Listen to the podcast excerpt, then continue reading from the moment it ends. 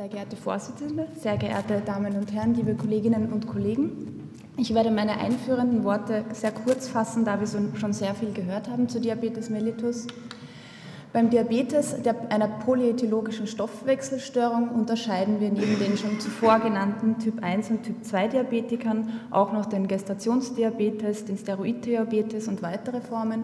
Davon abzugrenzen sind die vordiabetischen Stoffwechsellagen wie pathologische Glukosetoleranz und nüchtern Glukose. Ursache ist in allen Fällen ein absoluter oder relativer Insulinmangel. Diese hyperglykämische Stoffwechselsituation hat, wie auch schon vorhin kurz angedeutet, eine vermehrte Steigerung des oxidativen Stresses für die Zellen zufolge, eine vermehrte Expression proinflammatorischer Gene sowie eine veränderte extrazelluläre Zusammensetzung, Defizite ähm, in der Funktion der Proteine und schließlich auch eine erhöhte Gefäßpermeabilität und veränderten Blutfluss.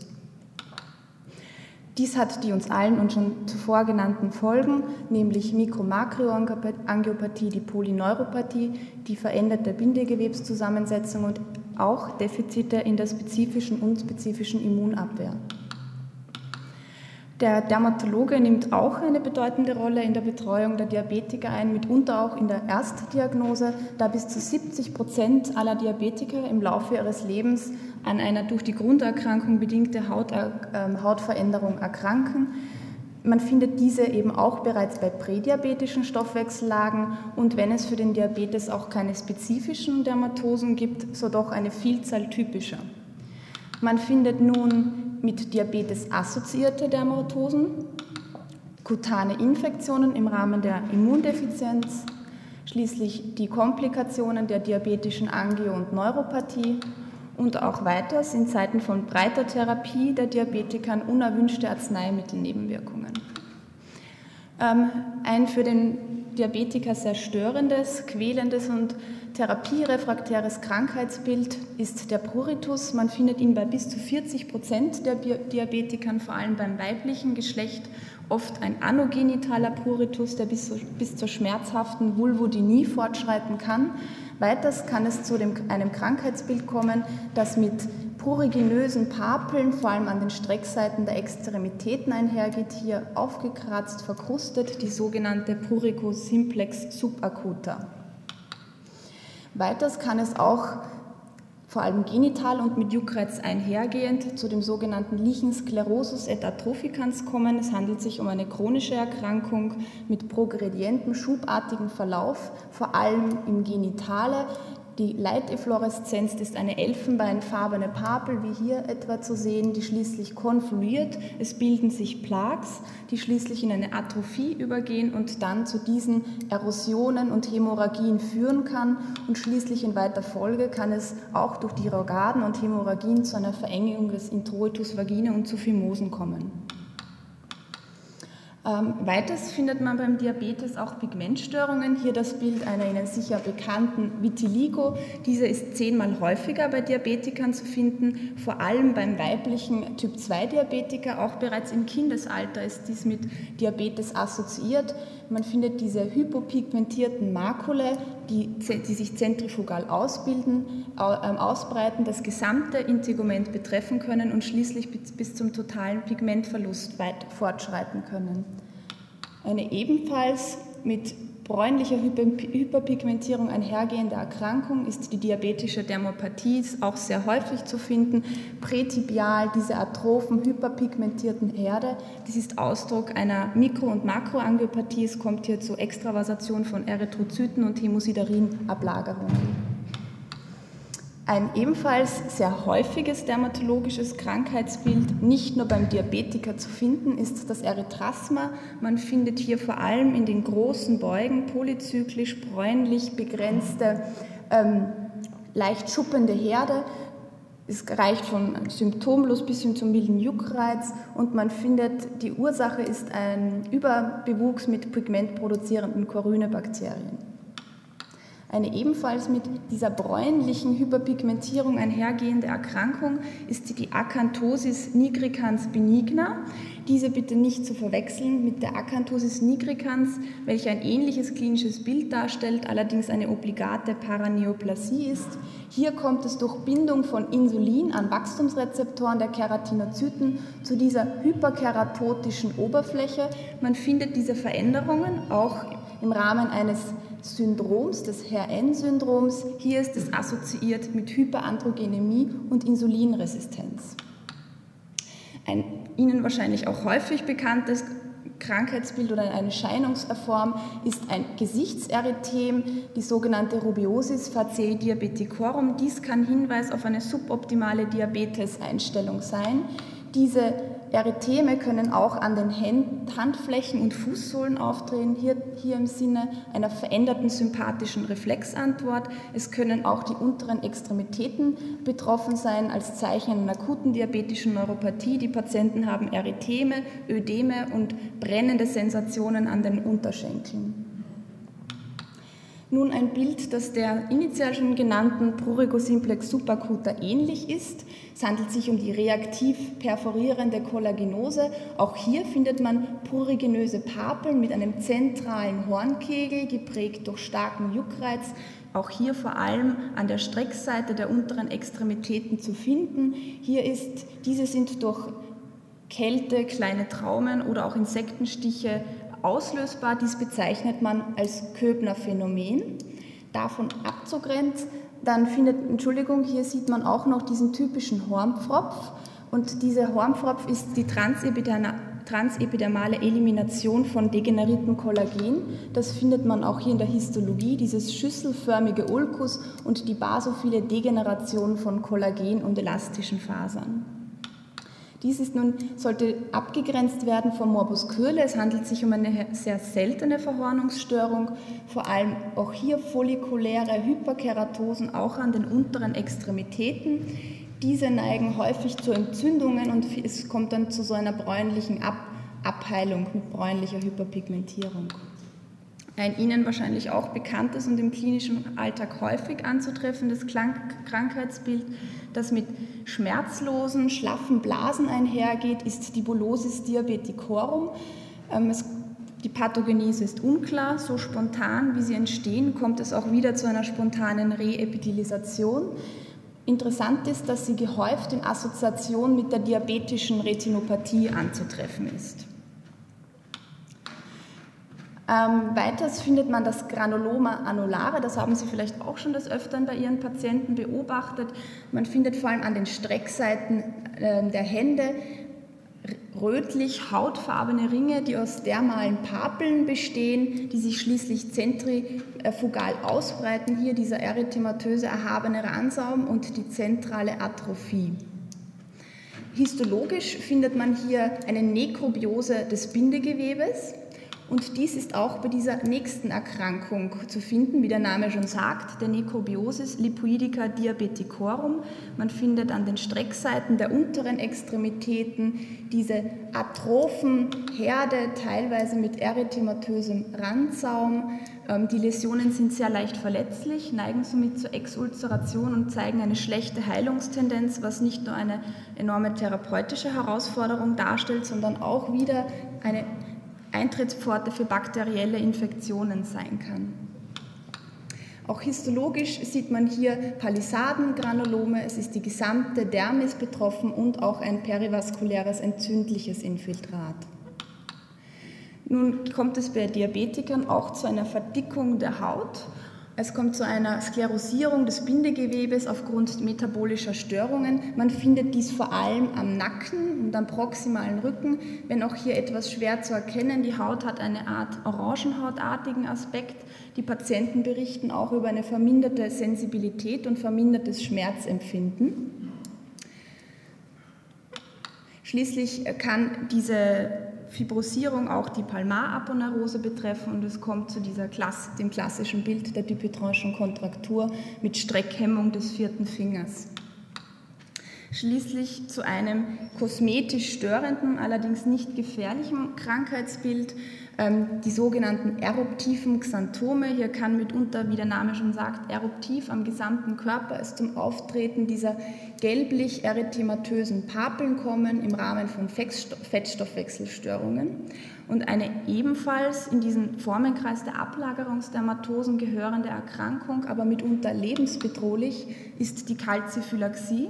Wie der Name schon sagt, kommt es zu einer Ablagerung von Kalk in den Gefäßen mit schließlicher Fibrose und Thrombose. Dies findet man vor allem im Rahmen von Niereninsuffizienz bei sekundärem Hyperparathyroidismus. Es kommt schließlich über Ischämie zur Ausbildung dieser wirklich schlecht heilenden, sehr schmerzhaften, nekrotisierenden Ulzerationen, die eine enorme therapeutische Herausforderung darstellen, wieder eine Eintrittspforte für bakterielle Infektionen sind. Man findet sie vor allem an den unteren Extremitäten. Es kann aber mitunter auch großflächig der Stamm betroffen sein. Und es gibt Zahlen, die bis zu einer 80-prozentigen Mortalität bei dieser Erkrankung berichten. Nun eine nicht typische Erkrankung für den Diabetes, aber übergehäuft mit ihm ähm, auftretend ist der sogenannte Lichen planus. Man findet diese weißlichen, nicht wegwischbaren Belege, die eine farnkrautartige Streifung aufweisen, die man Wickham-Streifung nennt, vor allem an der ähm, Wangenschleimhaut und hier am lateralen Zungenrand dies gehäuft vor allem bei Typ-2-Diabetikern und es kommt hier zu einer Zerstörung der basalen Keratinozyten.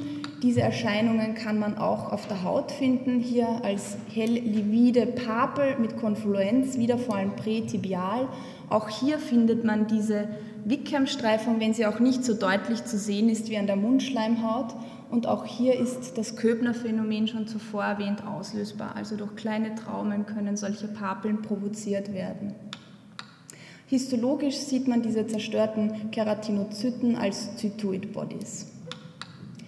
Nun, besonders erwähnenswert sind die kutanen Infektionen beim Diabetiker, die von den Pilzinfektionen bis vor allem zu den grampositiven ähm, Infektionen reichen. Dies vor allem wieder bedingt durch die Mikroangiopathie, die gestörte zellvermittelte Immunität und auch eine gestörte Schweißsekretion. Ähm, zu den häufigsten Infektionen zählt eine Infektion mit dem Hefepilz Candida albicans. Es kann oft ein Häuf das erste Symptom einer Erkrankung sein. Beim Erwachsenen vor allem die genitale Manifestation mit Vulvovaginitis und Balanitis und bei Kindern findet man oft eine Perlesch. Hier wieder weiße, wegwischbare Belege, die eben, wie schon eben gesagt, im Gegensatz zu den Veränderungen beim Lichenruber wegwischbar sind. Man findet sie auf erythematösem Grund, mitunter auch leicht blutend. Auch hier an der Mundschleimhaut diese typischen weißlichen Belege. Die Candida balanitis kann vom Bild mit Erythem, Juckreiz, Brennen bis hin zu diesen schweren Verläufen auftreten mit Pusteln. Die Pustel ist sozusagen eine pathognomonische Morphe der Candida-Infektion. Man findet diese auch bei der Intertrigo. Hier diese hochroten Erytheme mit Pusteln als Satellitenläsionen. Auch hier eine anogenitale Form, ein hochrotes Erythem und diese Schuppung und gelandenförmige Begrenzung. Dies ist nicht zu verwechseln mit diesem Krankheitsbild, das oft auf dem Boden einer Candida-Infektion entsteht. Hier die, der vegetierende Herpes simplex, man findet wie ausgestanzt wirkende Ulzere. Ähm, nun weitere durch Pilze verursachte Erkrankungen, vor allem durch Dermatophyten, die Fadenpilze, ist die Interdigital- und die Onychomykose. Man sieht hier diese typische Onychodystrophie, also eine Zerstörung des Nagels durch die Infektion und hier diese ähm, Veränderungen ähm, mit starker Schuppung und erythematösem Randsaum als Zeichen einer Tinea pedis. Interdigital sieht man hier Mazeration, teilweise auch Erosion und diese interdigitalen Erosionen stellen eine Eintrittspforte für bakterielle Infektionen dar, was uns sozusagen zum nächsten Themenkreis führt, nämlich den Infektionen mit Staphylokokken und vor allem Streptokokken im Rahmen der defizienten Immunabwehr. Und ganz wichtig ist, dass immer, wenn Patienten rezidivierende Follikulitiden oder auch Erisipele haben, man an einen Diabetes mellitus als Grunderkrankung denken sollte. Nun dieses Bild eines Erysipeels, erythematös, überwärmt, geschwollen, das kennen Sie sicher alle, beim Diabetiker vor allem mit Blasen und Nekrosenbildung einhergehend. Eine weitere Form, vor allem durch Streptokokken verursacht, ist die Impetigo. Hier kommt es zu einer Blasenbildung auf erythematösem Grund, die schließlich platzt und es bildet sich eine honiggelbe Kruste. Diese Läsionen können streuen von der Primärläsion, sie sind hoch ansteckend und so kommt es mitunter auch oft zu kleinen Epidemien. Die Follikulitis zeigt sich als Stecknadelkopfgroße äh, Papel auf erythematosem Grund dar. Wie der Name schon sagt, sie ist follikulär gebunden. Und schließlich die tiefe und wesentlich schmerzhaftere Form ist die Furunkel, beginnend oft als erythematöser Knoten in der Tiefe, sehr schmerzhaft, der schließlich einschmilzt und dann exulzeriert.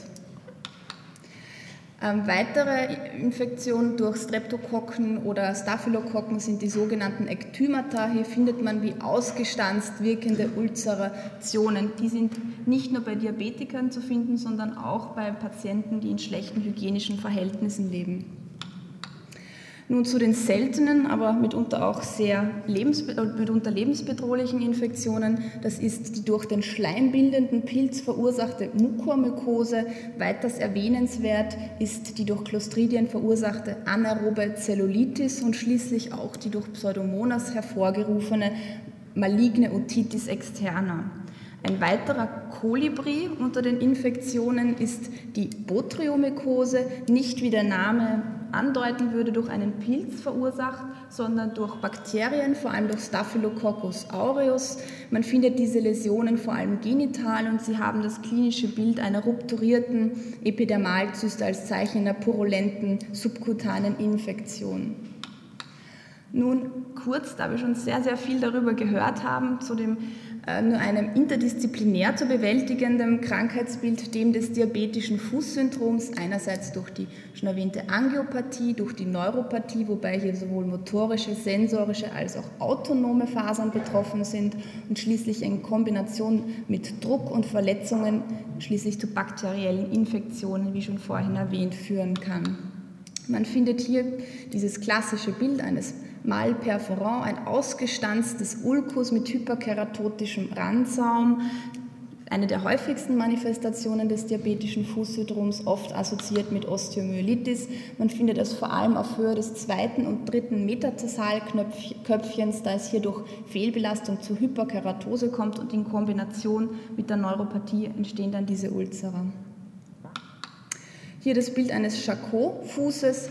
Ähm, hier sind die Beine meist überwärmt, man, es kommt zu Knochenbrüchen, Knochenuntergang und in Kombination mit dieser Diabetes schon zuvor erwähnten diabetisch verdickten Haut resultiert eine ausgeprägte Fehlstellung des Fußes und auch hier entstehen wieder die Druckschäden und in weiterer Folge als Komplikation Infektionen. Hier dieses Bild eines unserer Patienten, eine tiefe Nekrose, die sondierbar war bis zum Calcaneus.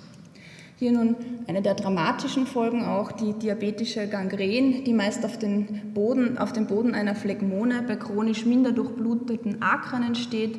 Man findet hier meist die kalte Körperteile, die Fußpulse sind nicht palpabel und es entsteht zuerst diese, eine livide Verfärbung, dann diese Nekrose, die schließlich in eine feuchte oder trockene Nekrose übergehen kann. Nun noch ein kurzer Exkurs zu den Arzneimittelnebenwirkungen, die Ihnen vielleicht dann auch des Öfteren in Ihrer klinischen Praxis begegnen. Es gibt vor allem unspezifische Reaktionen, diese sind die häufigsten und auch die klassisch allergischen. So findet man bei Sulfonyl, Sulfonylharnstoffen unter anderem phototoxische Hautreaktionen. Auch bei Metformin sind Photosensibilisierungen berichtet. Bei Insulin findet man dies in weniger als 1%, also durchaus selten. Hier neigt es von Bildung von Papeln bis hin zu lokaler Hyperpigmentierung und vor allem kommt es auch zu Lipatrophie und Hypertrophie. Man findet hier diese wie eingezogen, eingedellt wirkenden Areale, vor allem an den Oberschenkeln und am Bauch. Vermutet werden entweder entzündliche Prozesse oder auch lipolytische Komponenten in der Insulinherstellung. Diese Lipatrophie führt zu einer Hypästhesie in diesem Bereich, was die Patienten natürlich dazu verleitet, immer wieder an dieselbe Stelle zu initiieren. Dies triggert wiederum die Lipatrophie und es kann auch zu einer Störung der Resorption des Insulins, wenn sie an dieselbe Stelle initiiert wird, und schließlich zu Blutzuckerschwankungen dadurch kommen. Ähm, Sulfonylharmstoffe können allergische Reaktionen verursachen, diese aber nicht, wie man zu erwarten wäre, sofort, sondern oft erst nach zweimonatiger Therapie. Dies reicht klassisch vom makulopapulösen bis hin zu urtikariellen Exanthemen und schließlich findet man auch das sogenannte Erythema exudativo multiforme, deren Leitefluoreszenz so schießscheibenartige Läsionen sind. Das reicht auch bis zum Steven-Johnson-Syndrom, also mit Schleimhautbeteiligung. Man findet Erosionen, Verkrustungen an der Mundschleimhaut, an den Lippen, oft mit dicken Belegen und auch eine Beteiligung der Konjunktiven. Weiters kann es auch zu dem sogenannten Erythema nodosum kommen. Das ist eine Panikulitis, die mit so erythematös infiltrierten Knoten einhergeht, die schmerzhaft sind. Weiters gibt es auch das Erythema exudativo multiforme bei Metformin und von Akabose wurden sogar Fälle von akuter generalisierter exanthematischer Pustulose berichtet. Hier kommt es zu Stecknadelspitz bis Stecknadelkopf großen Pusteln auf erythematösem Grund. Bei Insulin gibt es das klassische utikarielle Exanthem, auch ähm, bis hin zu anaphylaktischen Reaktionen und es kann auch zu Typ-3-Vaskulitis kommen, die es durch zirkulierende Immunkomplexe verursacht. Man findet dies vor allem bei tierischem Insulin. Vielen Dank für Ihre Aufmerksamkeit.